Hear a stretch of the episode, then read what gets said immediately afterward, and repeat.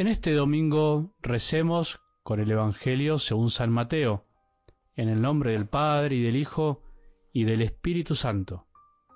Cuando los fariseos se enteraron de que Jesús había hecho callar a los saduceos, se reunieron con él, y uno de ellos, que era doctor de la ley, le preguntó para ponerlo a prueba, Maestro, ¿cuál es el mandamiento más grande de la ley?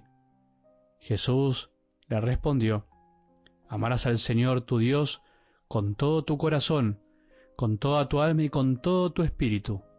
Este es el más grande y el primer mandamiento. El segundo es semejante al primero. Amarás a tu prójimo como a ti mismo.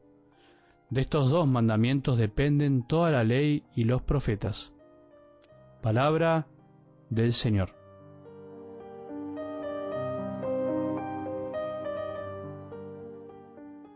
El Evangelio, visto de modo general, por supuesto, no es lógico, por lo menos no es lógico a nuestro modo, no es matemático, no es dos más dos. Al contrario, muchas veces parece ilógico para nuestra forma de pensar y muchísimas veces parece que a Jesús no le importa tanto los números como nos gustan a nosotros. Por ejemplo, deja 99 ovejas para rescatar una, paga lo mismo al último que al primero. Al mismo tiempo el Evangelio tampoco es complicado, deberíamos decirlo, al contrario, es para todos, para que todos lo comprendan, sin embargo, justamente por ser tan simple muchas veces no lo entendemos y no lo podemos vivir. Hoy es uno de esos días en que la cosa es simple y sencilla, una pregunta con mala intención que buscaba una sola respuesta y Jesús contesta con una respuesta de dos partes, generando una unidad, uniendo lo que parece que está opuesto. El doctor pregunta, Maestro, ¿cuál es el mandamiento más grande de la ley? Jesús responde, amarás al Señor tu Dios con todo tu corazón, con toda tu alma y con todo tu espíritu. Amarás a tu prójimo como a ti mismo, cosa que él sabía perfectamente. Por supuesto, si era doctor de la ley, ¿cómo no iba a saberlo? Pero si nos quedaba alguna duda, finalmente dice que no se puede separar lo que Dios ha unido en realidad lo dice implícitamente, en Jesús se unifica, se une lo que nosotros tendemos a separar, lo que los judíos también de ese tiempo separaban. Dios unido al hombre, el hombre unido para siempre con Dios. El hombre no puede despreciar lo que Dios no desprecia, su propia creación. No puede juzgar lo que Dios no juzga, no puede odiar lo que Dios no odia, no puede criticar lo que Dios no critica, no puede irritarse con lo que Dios no se irrita. El hombre, si realmente ama a Dios, debe pensar y sentir lo que Dios piensa y siente. Eso es el verdadero amor. Con todo tu corazón, con toda tu alma y con todo tu espíritu. Con todo. No con una parte, con todo. Amar no es sólo entonces un sentimiento, creo que ya lo sabemos, aunque el que ama sienta muchas veces cosas lindas, por supuesto, amar es más que un sentimiento, es una decisión también de la voluntad. Para eso Dios nos dio la libertad, para ir más allá de lo que sentimos y podamos sobreponernos muchas veces a nuestros sentimientos que son pasajeros y que tantas veces nos engañan, o que son espuma en un momento y después decantan y nos hacen ver la realidad, que es otra cosa. Los que se aman sienten, piensan y buscan lo mismo, una unidad. Hoy la situación es muy lógica y casi matemática. Mira, si amas a Dios, igual amas al prójimo, y viceversa, si amas al prójimo, igual también amas a Dios. ¿Y quién es el prójimo? Para los cristianos todos, pero cada uno en concreto, no en abstracto.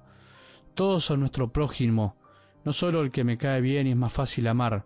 También podríamos decir que prójimo es aquel al cual yo me hago prójimo, aquel a que me cruzo por el camino como el samaritano, ¿te acordás el buen samaritano haciéndome prójimo, acercándome para sanar heridas, para curar, para hacerme cargo de algún modo del otro, para amar?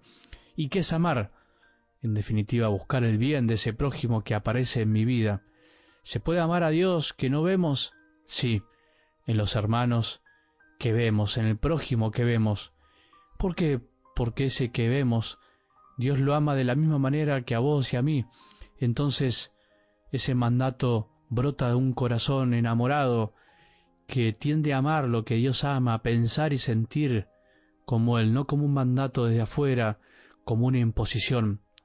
Y si el amor es gratuito, Dios nos puede exigir amar. Sí, es gratuito, y justamente la gratuidad que más experimentamos o deberíamos experimentar es la de Dios para con nosotros, que nos amó primero, que nos ama primero, más allá de lo que hayamos hecho, más allá de lo que hagamos, más allá de nuestras mezquindades y perezas y egoísmos, Él nos ama, su amor es gratuito y como es gratuito, de algún modo nos puede pedir o nos pide el amor con el que Él mismo nos amó. Nos ama y nos amará siempre primero, siempre plenamente. Por eso Él solo tiene derecho a exigir lo que es de Él. El amor de Dios ha sido derramado en nuestros corazones por el Espíritu Santo que se nos ha dado, y por eso como tenemos ese amor en el corazón, y justamente porque todo lo que hacemos por amor lo hacemos en realidad porque Dios lo siembra en nuestro corazón y nos permite amar, por eso Él nos puede exigir devolver ese amor, darle en realidad lo que es de Él, darle a Él, a través del amor a los otros, lo que le pertenece.